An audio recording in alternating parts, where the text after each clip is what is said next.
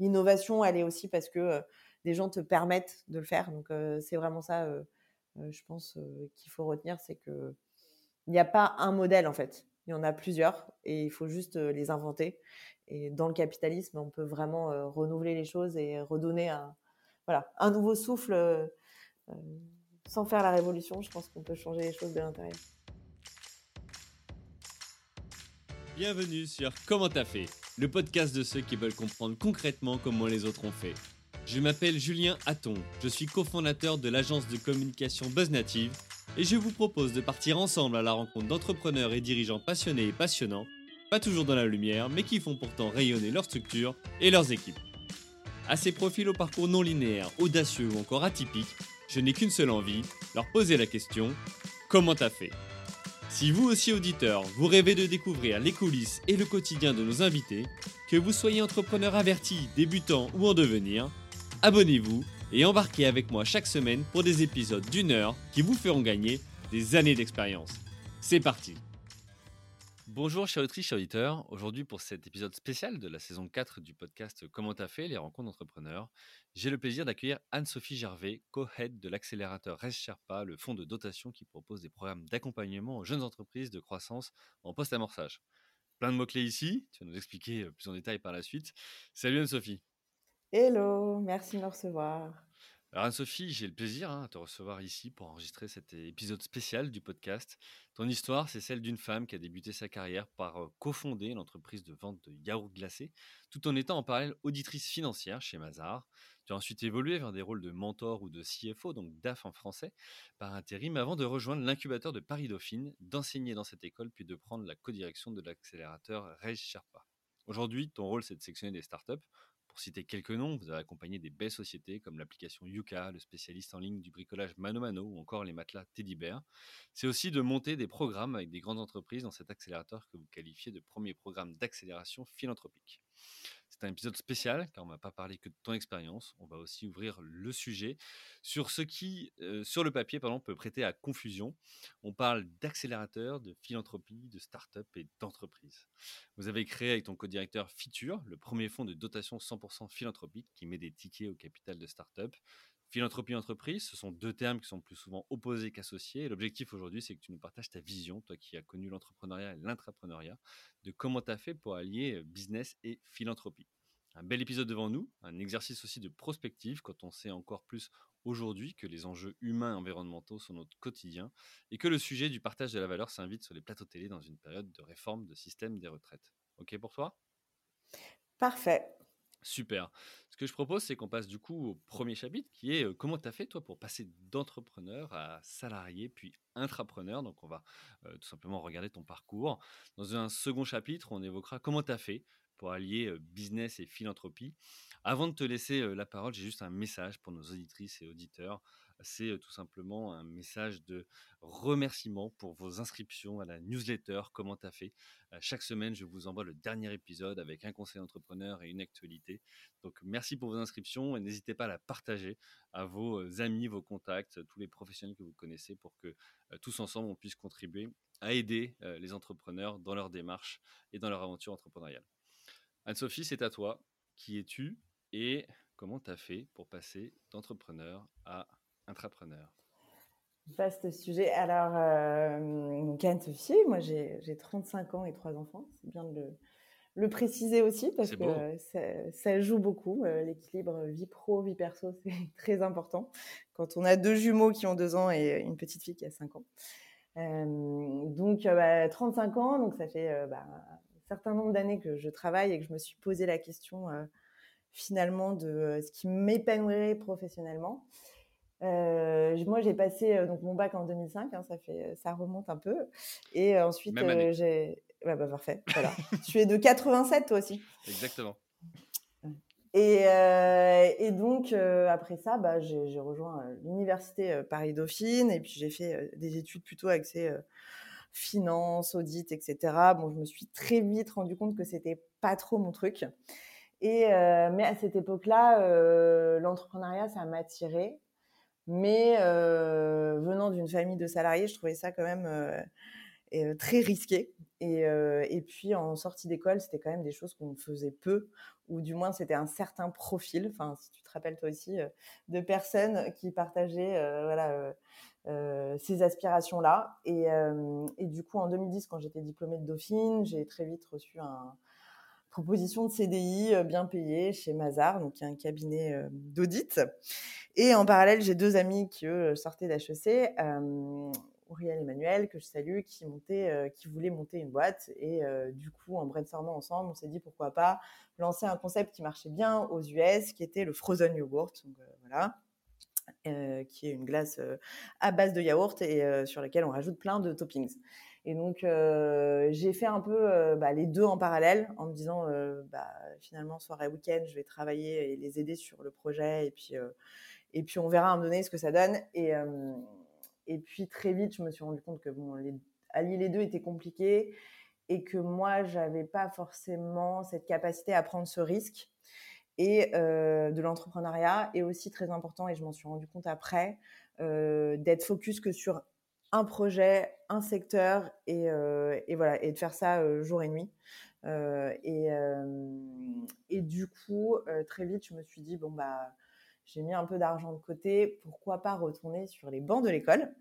Et j'ai repris mes études à l'ESSEC cette fois-ci.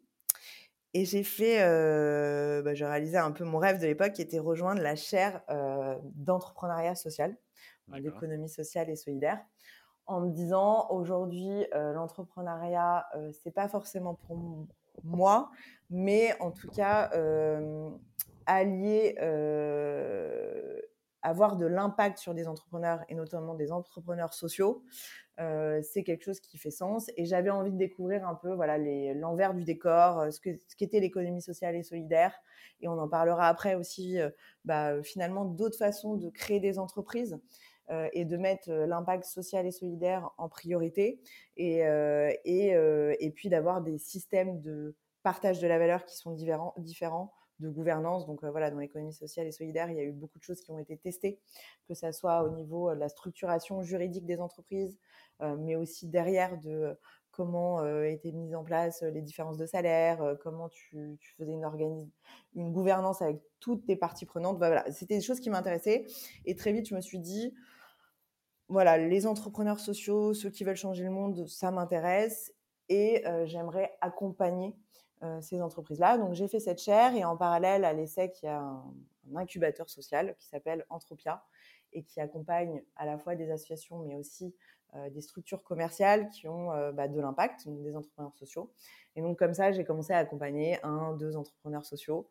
ça m'a beaucoup plu, mais très vite, je me suis rendu compte que c'était un petit monde, un peu en vase clos, mmh. et qu'en fait, c'était assez militant et du coup, ils avaient envie de changer les choses, mais ils ne se donnaient pas forcément les moyens d'eux. Parce que euh, la rentabilité économique, c'est un gros mot, euh, tu vois, c'est un gros mot, que euh, c'était pas forcément assumé l'aspect argent et qu'en soi, c'était des projets voilà, qui allaient rester à, des, à taille humaine et pas forcément venir avoir un impact très très grand en termes quantitatifs sur bah, la création d'emplois, mais aussi euh, sur l'impact euh, finalement euh, sur l'objectif du développement durable qu'ils adressaient. Donc je me suis dit bah en fait moi ce que j'ai envie d'aider c'est plutôt des entrepreneurs visionnaires qui soient de l'ESS ou pas et, et les aider à porter leur projet, à ce qu'ils puissent créer de l'emploi et en fait à ce que ça vienne favoriser un tissu économique, social et à aider mon pays comme ça. Et, du coup, c'est comme ça que j'ai rejoint l'université Paris-Dauphine, pardon. Donc, je suis revenue à mes premiers amours. Et, euh, et là-bas, j'ai rejoint bah, l'incubateur, donc qui aidait des alumni euh, qui avaient monté des boîtes à se développer. Et, euh, très vite, et, ça fait sens pour ce qu'on va se dire après, je me suis dit en fait, ce que j'aime, c'est être dans des structures qui n'ont pas d'externalité négative. Et du coup, d'être vraiment à des endroits où on vient faire le bien. Et donc, moi, c'était vraiment mon métier, c'était bah, d'aider des boîtes à grossir, à se structurer tout en leur apportant euh, bah, des locaux. Donc euh, ça, c'est ce que j'ai fait pendant deux ans.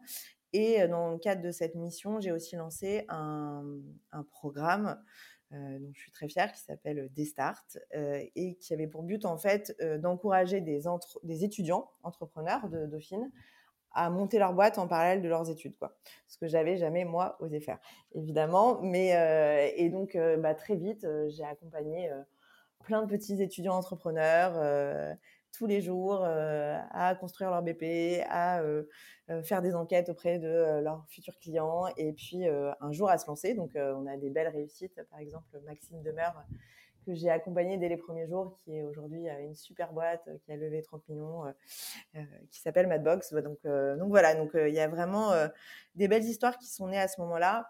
Et, et globalement, c'était de me dire avoir un impact sur les entrepreneurs, accompagner, c'est ce que je te disais au début, des typologies de, projets différentes.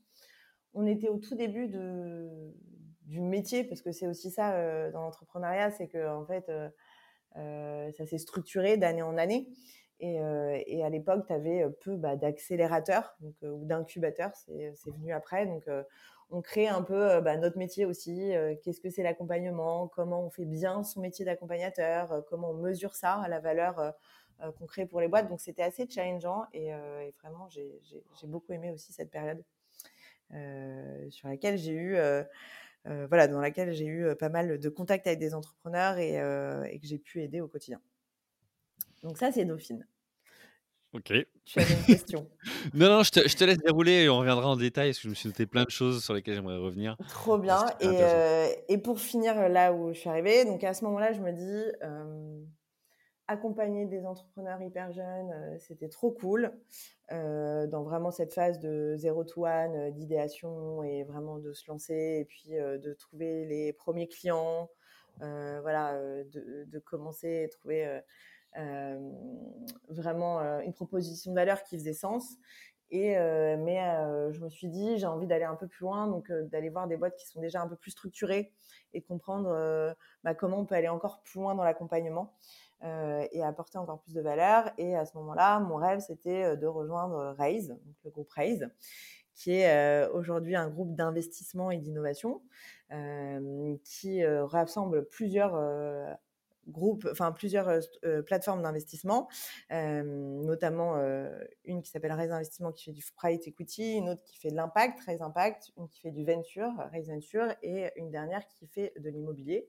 Et tous ces gens en fait reversent 50% de leur carrière terrestre donc à une fondation que moi je co-dirige, Raise Sherpa, et qui elle a pour but bah, d'accompagner de façon 100% gratuite euh, des entrepreneurs en post-avançage dans leur développement. Donc la création de Raise, c'est ça qui m'a vraiment plu euh, quand j'ai rejoint Raise, c'était se dire dès la création, on va pas créer une société de gestion et puis mmh. à côté euh, potentiellement bah, en tant que personne qui gagne bien nos argent en private equity, bah, financer peut-être une ou deux associations. On va dans un, dans un même groupe créer à la fois des véhicules d'investissement mmh qui vont reverser une partie de leur performance au service d'une fondation qui, elle, va aider des entrepreneurs. Donc, c'était vraiment hyper pionnier en 2014 quand Clara Guémard et Gonzague de ont créé Raise, euh, puisque c'était dans un même modèle, si tu veux, réconcilier euh, finance et philanthropie. Donc, c'est exactement ce que tu disais au début, des choses qui aujourd'hui euh, pourraient s'opposer, en tout cas, mais c'était vraiment de réconcilier ces deux mondes et de faire un écosystème vertueux avec bah, au cœur du modèle le soutien aux entrepreneurs. Donc, euh, à la fois euh, grâce aux véhicules d'investissement qui investissent à différents stades de maturité euh, d'entreprise, et à la fois grâce bah, à notre fonds de dotation qu'on co-dirige avec Ray Sharpa, avec Noé Gersanois, mon binôme. Et donc, Ray Sharpa a pour objectif d'accompagner de façon 100% gratuite, donc ça c'est hyper important, des entrepreneurs français dans leur développement. Donc c'est ça aujourd'hui notre, notre mission. Ok, écoute, super. Alors, j'ai pris une tornade.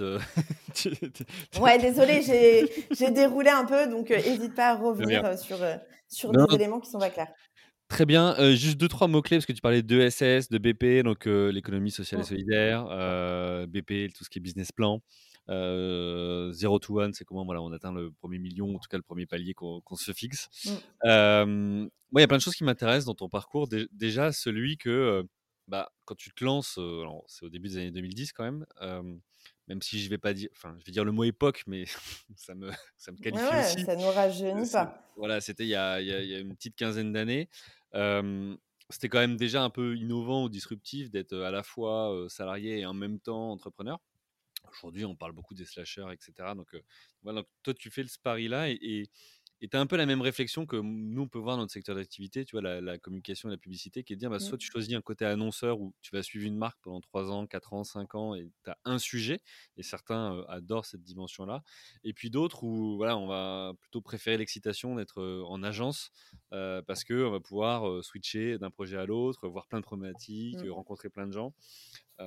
et, voilà, et ça a aussi des, des, contraintes évidemment, mais chacun va. Donc toi, tu tu as besoin, en tout cas, ce que je ressens, de cette excitation, ce côté, voilà, aller sur différents, différents projets. D'où ça devient, ça, ce côté, tu as besoin de toucher à plein de choses? Bah, ça vient de deux choses, je pense. Un, ma personnalité. Et je pense que justement, je suis très curieuse et, et, et aussi hyper positif. Donc en fait, euh, j'aime m'alimenter de, sujets euh, hyper positifs. Et donc euh, quand tu es au contact d'entrepreneurs et que tu en vois plein dans plein de domaines différents, bah ça vient vraiment répondre à ces tu vois, deux choses. À la fois te dire c'est un vent de fraîcheur et à la fois ça te fait découvrir des, choses complètement différentes. Donc ouais, c'est vraiment cette curiosité et ce côté bah, de, finalement se nourrir d'un truc hyper positif de la création des autres parce que mmh. potentiellement moi je suis pas capable de créer moi-même tu vois ou en tout cas j'ai pas encore franchi ce cap donc ça vient de là et puis le je pense que le, deuxième plan c'est parce que c'est tu vois tu le disais tout à l'heure je pense que toi tu es passionné aussi bah, dans, ton domaine moi j'ai vraiment une passion pour les entrepreneurs et pour les mmh. personnes donc en fait je me nourris aussi de ces rencontres qui sont toutes différentes et qui t'apportent toutes quelque chose de différent. Et c'est pour ça que je te disais, dans mon parcours, j'ai accompagné euh, des étudiants entrepreneurs, euh, des alumni qui avaient des boîtes un peu plus euh, avancées. Et aujourd'hui, on est plus quand même dans le post-amorçage, même si on accompagne de plus en plus des startups jeunes. Donc en fait, tu vois une diversité de profils d'entrepreneurs et une diversité d'entreprises et de projets qui sont adressés. Et, et ça, c'est vraiment ce qui me plaît. Et être au contact d'entrepreneurs, ça te permet aussi, je trouve, d'être un peu toujours au courant des sujets, mmh. euh, des tendances. Et donc, euh, tu vois, tu as, vraiment un, je trouve, un, regard sur l'ensemble de l'écosystème, euh, de ce qui est en train de se passer, de ce qui bouge. Et ça, je trouve que c'est hyper gratifiant de découvrir voilà, ces, ces, sujets qui feront demain potentiellement le buzz et surtout, qui, on y reviendra, sur les sujets d'impact qui changeront peut-être le monde. Donc ça, mmh. c'est assez dingue, tu vois, de pouvoir être aux premières loges et de se dire, waouh, j'ai peut-être un impact sur ces gens-là qui fondamentalement sont incroyablement inspirants quand tu rencontres des entrepreneurs et quand tu vois ce qu'ils créent. Voilà. Ok, donc c'est souvent aussi, je pense que tu as, le même sentiment. Ouais, bah, se, nourrir et, nourrir les autres, c'est bah, mmh. aussi une des raisons d'être hein, de ce podcast et c'est ce qu'on est en train de faire avant qu'on rentre dans, la, dans, le sujet plus social que tu as évoqué tout à l'heure, en tout cas quand, quand tu as découvert ça et quand tu as commencé à, t'y intéresser, tu as été entrepreneur.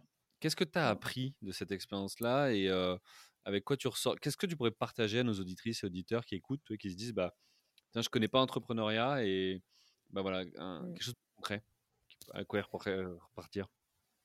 Ouais, alors après, moi, tu vois, par exemple, j'ai un, très féminin, mais j'ai un peu un syndrome de l'imposteur. Tu vois, quand tu me dis j'ai été entrepreneur, j'ai pas vraiment l'impression d'avoir été entrepreneur, même si au début j'ai essayé de créer euh, une boîte. Après, moi, ce que je retiens, en tout cas, si euh, demain euh, je devais me lancer moi ou je devais donner des conseils, je pense que très concrètement, choisir en fait, être dès le départ très au carré sur quelle est ta mission et, et finalement la vision que tu as sur ta boîte. Et, et ça, c'est fondamental, je pense, de dire, mais en fait, où est-ce que j'ai envie d'aller avec ce projet? Parce que tu vas y mettre quand même beaucoup d'énergie, beaucoup de temps. Et puis après, il y a les gens avec lesquels tu le fais. Et je pense qu'il y a à la fois des valeurs qui doivent être communes. Ça, mmh. c'est très important. Et du coup, apprendre à se connaître en amont sur, sur la façon de travailler, les valeurs communes et voir si c'est un match Et, je pense que ça, c'est très important. La communication en amont, parce qu'on voit qu'il y a beaucoup, même quand j'ai accompagné des étudiants entrepreneurs, il y a, beaucoup d'erreurs qui sont commises dans cette phase-là, tu vois, de, choix de ses associés et puis de est-ce qu'on est aligné sur ce qu'on a envie de faire? Donc ça, c'est les conseils que je donnerais. Et puis après, je vois beaucoup d'entrepreneurs, donc je préfère te dire ce que je vois chez les entrepreneurs que moi, ce que j'ai vécu. c'est très important, voilà, cet alignement entre quand on a créé sa boîte, ce qu'on a voulu faire et ne pas être dépossédé de sa boîte. Et du mmh. coup, de là où on a envie de l'emmener. Et parfois, tu vois, on le voit, les entrepreneurs, ils sont dans un tourbillon de on te dit d'aller relever parce que c'est le bon moment, parce que ceci, cela, mais c'est de parfois prendre un peu de hauteur et de te dire, en fait, quand j'ai créé ma boîte, où est-ce que je voulais l'emmener? Et est-ce que je suis toujours alignée avec ça? Et ça, c'est hyper important. Et quelle trace je veux laisser aussi demain? Ok. Bon, bah, écoute, très bien, ça, ça, ça m'amène plein de questions pour la deuxième partie. avant d'y aller, j'ai une dernière question pour, pour finir sur ton, ton parcours. Donc, tu as, tu as rejoint euh, Sherpa. on a parlé tout à l'heure d'accélérateur. On a parlé de fonds de dotation qui proposent des accompagnements aux jeunes entreprises de croissance, en post-amorçage. Voilà, donc ça fait beaucoup de mots-clés. Est-ce que tu peux justement, tu disais tout à l'heure que vous étiez aussi vous en train de, définir ce que c'était qu'un accompagnement et ce que, ce que vous mmh. faisiez finalement. Est-ce que tu peux nous aider à comprendre ce que ce que c'est qu'un accélérateur? Pour ceux qui ne connaissent pas, tu vois, qui n'ont jamais intégré un accélérateur Est-ce qu'il y a une différence avec un incubateur? Tu vois, ça peut être intéressant que tu évoques ça. Oui, bien sûr. Bah, ce que je te disais tout à l'heure, c'est que le, métier, ces métiers-là, ils se sont structurés oui, il, y a, il y a quelques années, hein, euh, quand on a créé euh, Ray Sherpa en, 2014. Euh, un incubateur, logiquement, ce qu'on te dit, c'est que c'est la phase du début, quoi, entre mmh. l'idéation et les premiers revenus. Et un accélérateur, c'est la phase d'après. donc, vraiment, une fois quand tu as trouvé en fait ta proof of concept, et être dans cette partie de structuration et d'accélération de ton business. Donc euh, aujourd'hui, tu vois, nous, euh, chez Ray Sharpa, donc on est accélérateur philanthropique, donc on va à la fois financer des startups, et une fois qu'on les a financées, euh, on va les accélérer. Et donc là, c'est de l'accompagnement. Donc c'est aller leur chercher typiquement des expertises métiers. Par exemple, on va prendre des C-level de grosses scale-up françaises qui ont bien réussi, qui vont accompagner nos entrepreneurs on va leur mettre à disposition euh, euh, des ressources euh, via des cabinets de conseil et bien sûr on va les aider sur d'autres pans de leur business qui est par exemple trouver des clients. Donc ça, c'est le nerf de la mmh. guerre quand tu accélères. C'est une fois que tu sais que tu as une offre et que tu as un produit qui a plu à certains, bah, c'est d'aller de le vendre à d'autres. Et donc nous, chez Sharpa, on est vraiment cette pierre angulaire où on essaye pour nos startups de jouer le rôle de bizdev externalisé et d'aller les connecter avec un certain nombre de clients potentiels, des grands groupes, euh, des ETI, euh, des scale-up, d'autres startups, et de se dire en fait, euh, c'est vraiment ce qui manque à l'écosystème français, c'est d'avoir ces passerelles business en fait entre bah, des grands groupes, des plus petits. Donc ça, on a vraiment dans notre ADN ce rôle-là à jouer, et on essaye au quotidien de, de les accompagner là-dessus. Ok. ça, c'est ce qu'on fait. Bon, écoute, super, c'est plus clair. je te propose qu'on passe à la deuxième partie. Comment tu as fait pour allier business et philanthropie? Alors, comme vous le disiez, c'est deux termes hein, qui sont plus souvent opposés qu'associés. voilà, j'aimerais que tu nous partages, toi, ta, vision sur, sur le sujet. Alors, je, vais, je vais balancer un truc comme ça au micro, mais, mais, mais c'est vrai qu'aujourd'hui, on, on, part du principe qu'une entreprise, elle doit être là pour fonctionner, pour faire du profit, pour faire de l'argent. on le voit aujourd'hui avec le système des retraites qui fait beaucoup parler. On le voit aujourd'hui avec la répartition de la valeur, hein, qui, est, un débat en France. voilà, c'est quoi Comment vous intégrez dans, tout ça et, comment vous arrivez à allier les deux? Mmh. bah, En fait, c'est exactement ce que tu vois, je, te, je disais au début, c'est que la création de Raise, elle est basée là-dessus. C'est sur réconcilier euh, finance et philanthropie. Et donc, euh, quand euh, Raise a été créé, et du coup la fondation Recharpa, le fonds de dotation Recharpa, c'est les équipes de gestion des différents fonds qui abandonnent 50% de leur carry d'intérêt. Donc, c'est une partie de la plus-value qui leur revient. Mmh voilà, c'est comme si tu donnais une partie de ton salaire pour une fondation. Donc, c'est quand, même, quand même assez fort.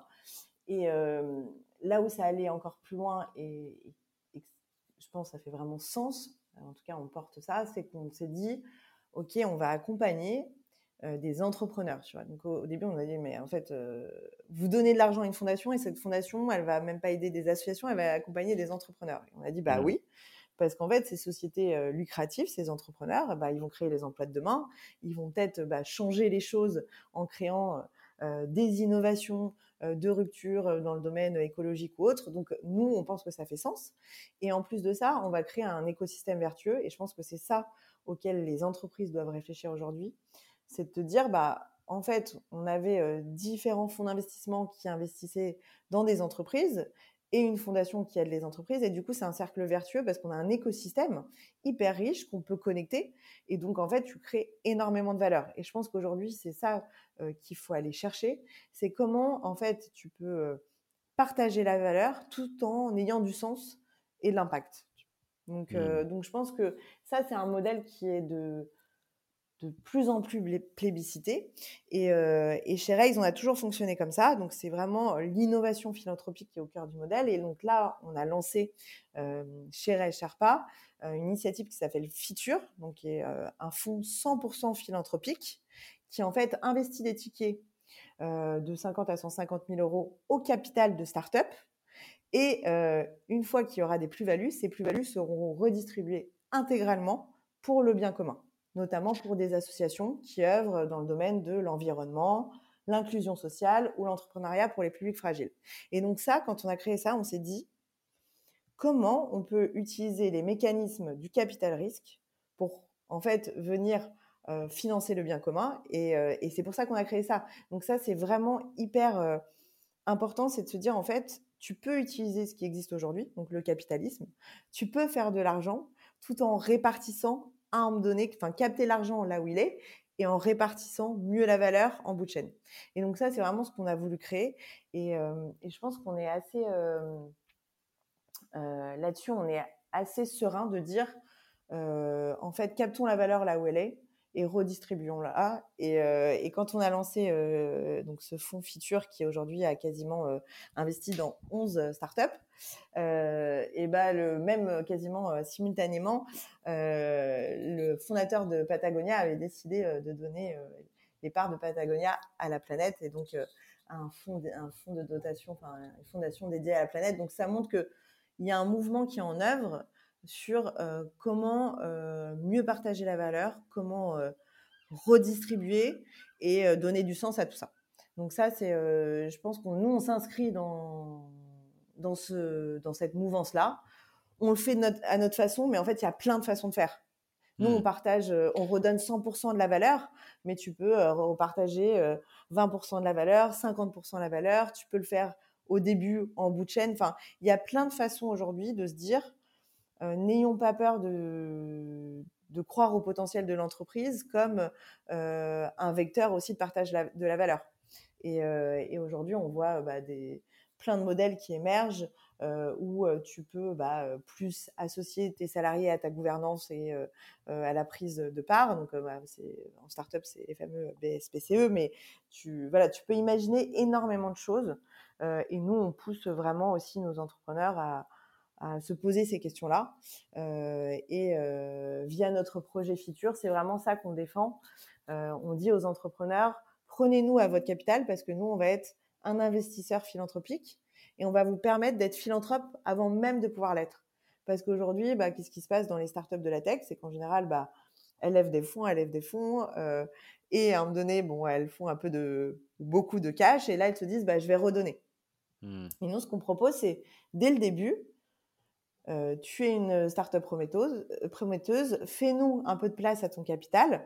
Nous, on, va venir euh, à ce capital. Et si tu réussis, bah, tu sais que 100% de ce que nous, on aura mis à ton capital sera redistribué, notamment pour des associations. Donc ça, c'est un nouveau discours, c'est assez innovant, mais tu as plein de, façons de partager la valeur aujourd'hui. qui, qui émergent. Et je pense que voilà, il faut aussi en parler et les encourager. Mais dans, dans ce que tu as dit, il y a plein de choses moi qui, qui m'interpellent. Alors déjà, tu as dit on va capter la valeur là où elle est. Donc le préalable, c'est qu'il y ait de la valeur qui soit créée par ces entreprises. Donc pour vous, j'imagine qu'il doit y avoir un mode de sélection assez pointilleux parce que vous avez tout intérêt à ce que les entreprises dégagent de la valeur. Et, c'est, je, je, reprends souvent Frédéric Fréry de, de SCP, mais qui dit aujourd'hui le problème, il n'est pas tant est-ce qu'une entreprise doit faire du profit ou pas parce que c'est son, c'est son, c'est son objectif au final, mais c'est mmh. plus comment on la répartit cette valeur-là. Et vous, vous venez avec cette, cette pensée moderne qui est de dire que bah, l'entreprise peut aussi avoir un impact qui soit humain, environnemental ou peu importe, mmh. si, si, si justement bah, on finance les bonnes et pas celles qui ont un impact négatif sur, sur toutes ces dimensions. donc c'est ce que, ce que, ce que j'entends là. tu disais on doit, on, doit, on doit se faire de la place au capital.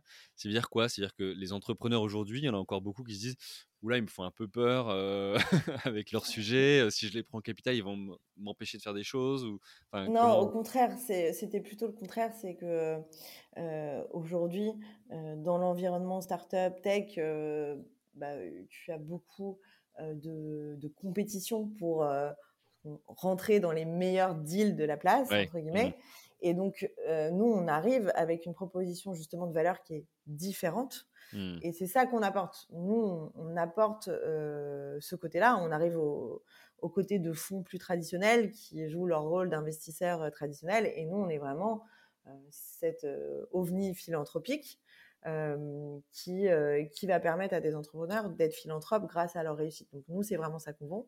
Et bien sûr, à côté, bah, on a tout l'accompagnement lié à l'accélérateur euh, Ray euh, qui est très important pour nous. Donc, euh, nous, nos entrepreneurs, on veut les accompagner de bout en bout. Donc, tu vois, c'est une proposition de valeur assez multiple. C'est permettre d'être philanthrope et en même temps d'accompagner. Et pour revenir à ton point sur le, partage de la valeur, je trouve, je trouve que c'est très intéressant parce que souvent on nous dit est-ce que vous financez que des boîtes à impact Bien sûr qu'on en finance beaucoup. On a énormément de, euh, d'entreprises euh, qui font l'impact, euh, qu'on a financé récemment, que ce soit Omni et compagnie dans l'agriculture régénérative, un Switch Energy qui fait de l'énergie osmotique, euh, je, je t'incite à aller voir ce qu'ils font parce que c'est fabuleux. Ouais, c'est intriguant. en fait, euh, l'énergie osmotique, voilà, c'est la rencontre de l'eau douce et de l'eau salée qui crée de l'énergie. Et demain, bah, euh, on l'espère, d'ici 20 ans, ça sera peut-être une source d'énergie renouvelable en France aussi importante que les panneaux solaires. Super. voilà, et on, on, a financé à travers un prêt cette belle entreprise. Qui est basé en Bretagne. Et, et ça, c'est des super projets parce qu'ils sont, ils ont l'impact au cœur du business.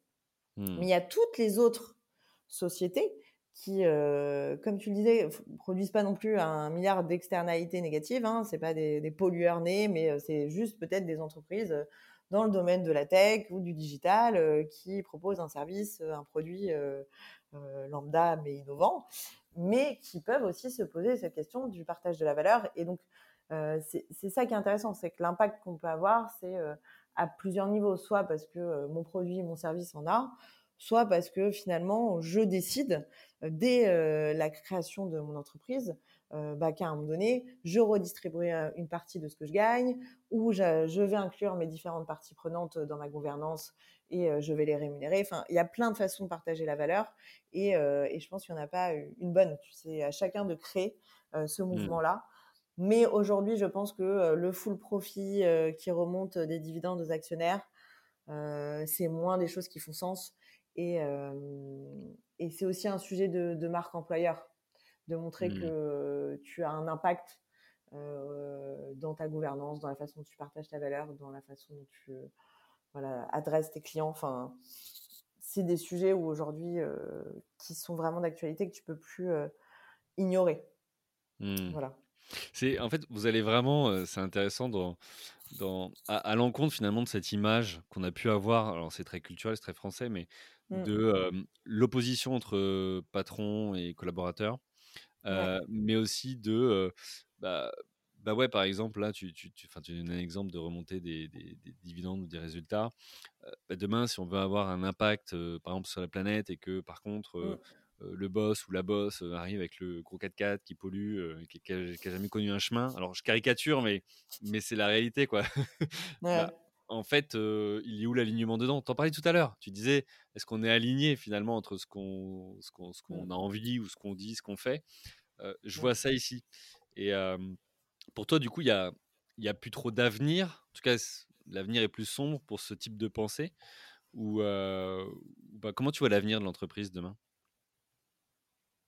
Bah, Je pense que l'entreprise a un rôle à jouer très important mmh. dans ce qui nous attend. Donc voilà, on a évoqué tous les sujets d'impact climatique, mais aussi d'inclusion sociale. Donc ça, c'est quelque chose, il y a un mouvement qui est, qui est en cours.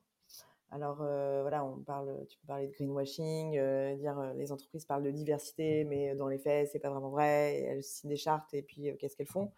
Mais je pense que le mouvement est en marche parce que ça vient aussi des parties prenantes de l'entreprise mmh. qui l'incitent à le faire. Donc les clients, les collaborateurs, ce que tu disais, on reste pas dans une boîte si on se sent pas aligné avec la boîte aujourd'hui. Euh, on le faisait beaucoup plus avant. Euh, les clients, on ne reste pas euh, client d'une entreprise qui fait du greenwashing et, ça se voit très vite.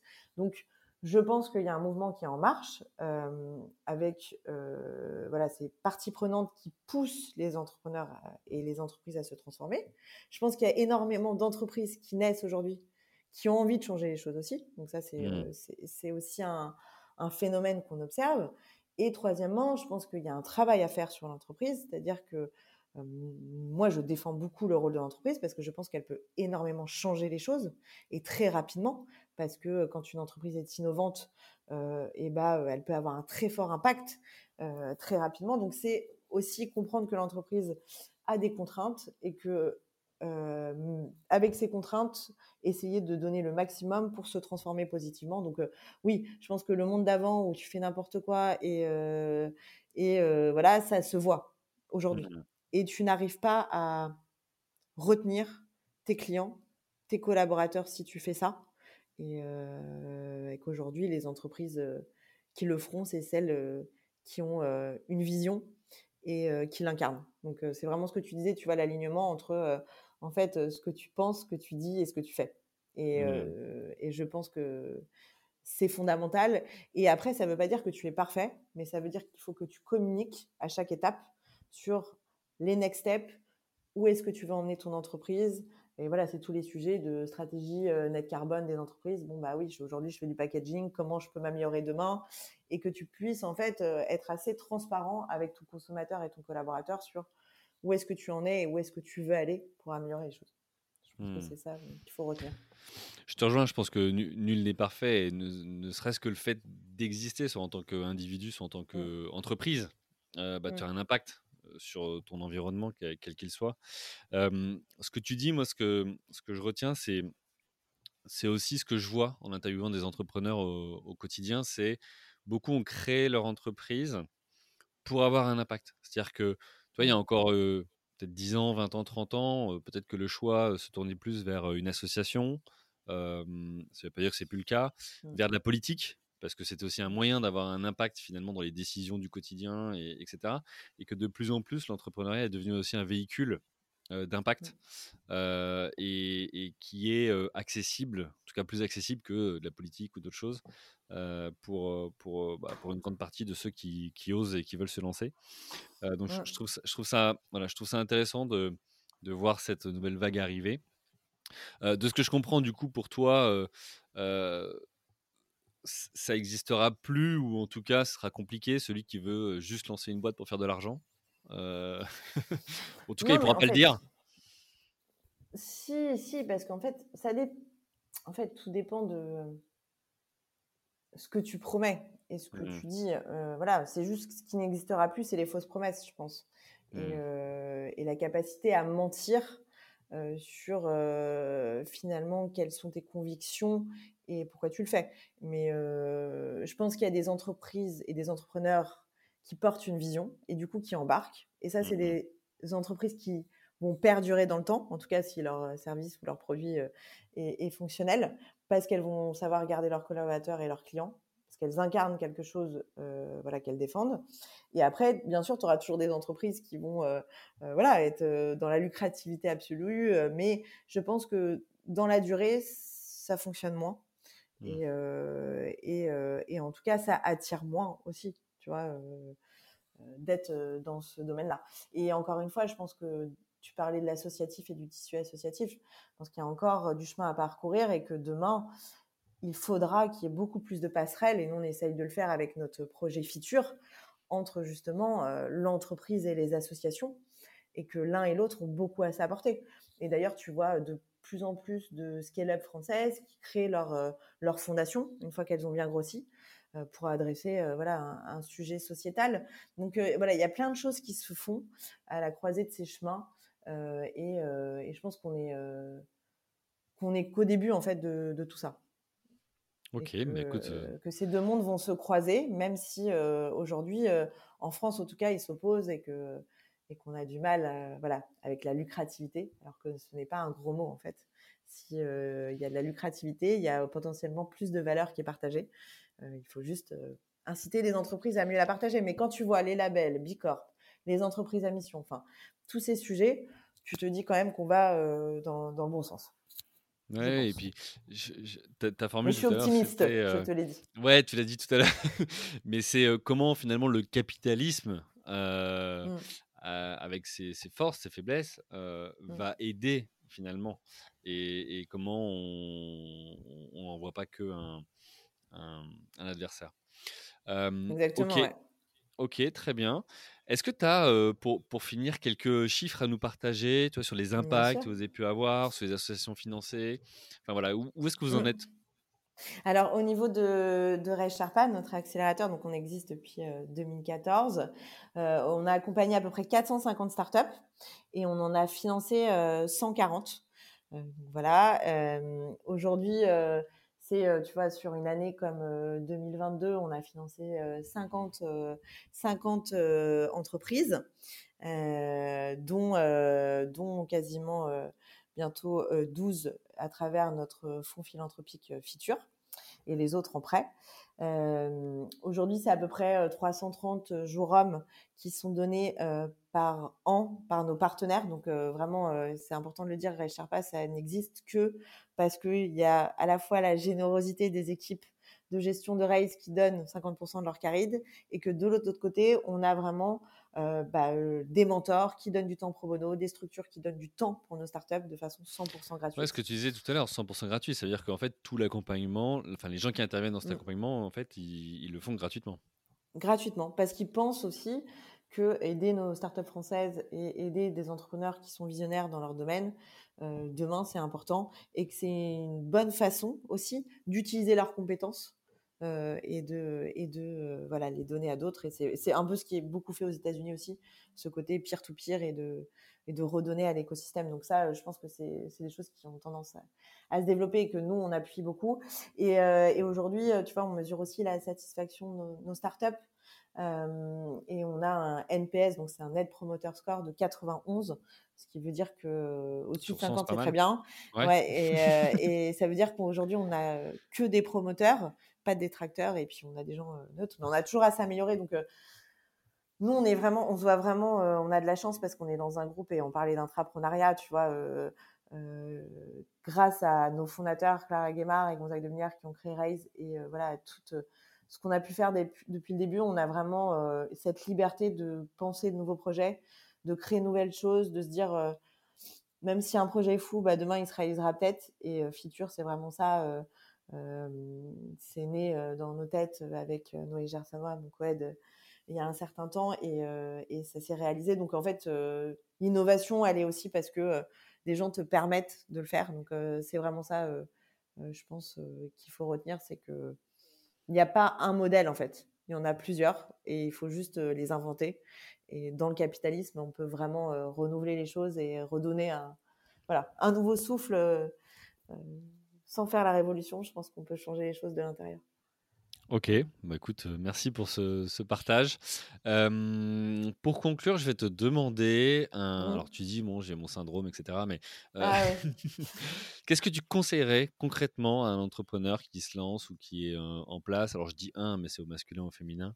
Euh, mmh. serait quoi le conseil que tu donnerais pour, voilà, pour les années à venir de, de, par ton expérience? Mmh. C'est hyper dur. Hein d'en choisir un, je pense. Euh, je pense que l'important, enfin en tout cas euh, les entrepreneurs qui, euh, je trouve, réussissent aujourd'hui, c'est ceux qui se remettent toujours aussi en question et s'entourent bien et se posent les bonnes questions. Donc ce que je conseillerais, c'est euh, ne soyez pas seul et en fait partagez à chaque étape euh, vos doutes, vos faiblesses. Euh, vous ne montrez pas plus fort que vous n'êtes parce qu'en fait, c'est un peu notre rôle, nous, d'accompagnateurs, mais on voit qu'en fait, il y a une certaine solitude entrepreneuriale finalement. Et, et, en fait, tu rencontres l'entrepreneur, tu te dis c'est fou euh, ce qu'il est en train de créer, mais en fait, il est plein de doutes, il y a plein de choses qu'il ne sait pas faire. Et donc, euh, avouer sa vulnérabilité, c'est aussi euh, avancer plus vite, selon moi. Donc, c'est peut-être ça. comme conseil. J'aurais pas rêvé mieux.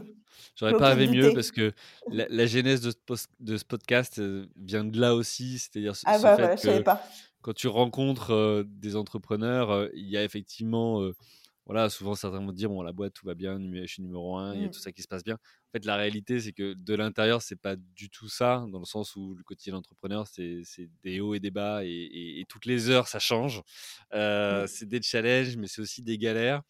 Euh, et, et l'intérêt aussi de ce podcast, c'est tu disais tout à l'heure redonner à l'écosystème voilà, moi j'ai fait une dizaine d'années de rencontres avec des entrepreneurs dont je me suis nourri et que j'ai nourri avec mes réflexions et mon expérience aussi. Et, là, c'est aussi l'occasion de partager au plus grand nombre ceux qui sont intéressés par le sujet de l'entrepreneuriat, qu'ils soient déjà entrepreneurs ou, qui désirent l'être, de, pouvoir voilà, récupérer du concret de la part de ceux qui l'ont expérimenté ou de ceux qui l'accompagnent. Et donc, voilà, bah, c'est un conseil super intéressant d'arriver à, se dire, bah, regardons autour de nous, il y a plein de gens qui, qui sont prêts à aider, qui sont prêts à, à, mmh. fournir des informations pour, pour, pour avancer et, gagner d'expérience.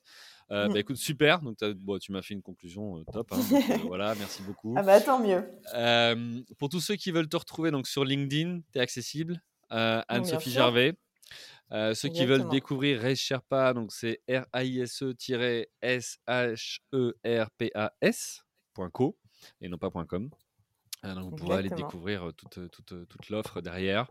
un grand merci à toi pour ce, cet épisode. Un grand merci à vous, chers auditrices, chers auditeurs, aussi pour votre fidélité, pour vos messages privés, pour vos messages publics, pour vos inscriptions à la newsletter et pour tout un tas de nouvelles choses qui vont arriver d'ici quelques jours. Voilà, je vais pouvoir vous annoncer ça très vite. un grand merci pour votre soutien. Je suis ravi de pouvoir vous aider au quotidien voilà, vous apporter cette, cette, valeur ajoutée et faire en sorte que chacun avance dans son aventure euh, entrepreneuriale ou sa réflexion. Euh, un grand merci à vous tous. Je vous, souhaite une bonne journée. Je vous dis à la semaine prochaine. Bye. Merci à vous, chers auditeurs, d'avoir suivi l'épisode jusqu'au bout. Si vous êtes arrivé jusqu'ici, c'est que le podcast vous a plu. Alors, pour nous aider à continuer, rendez-vous sur votre plateforme d'écoute de podcast préférée et laissez-nous un avis 5 étoiles avec un commentaire positif ou un message pour notre invité du jour. Parlez du podcast autour de vous, c'est le meilleur moyen de nous aider à vous proposer du contenu de qualité. C'en est fini pour aujourd'hui, un grand merci à vous et à la semaine prochaine.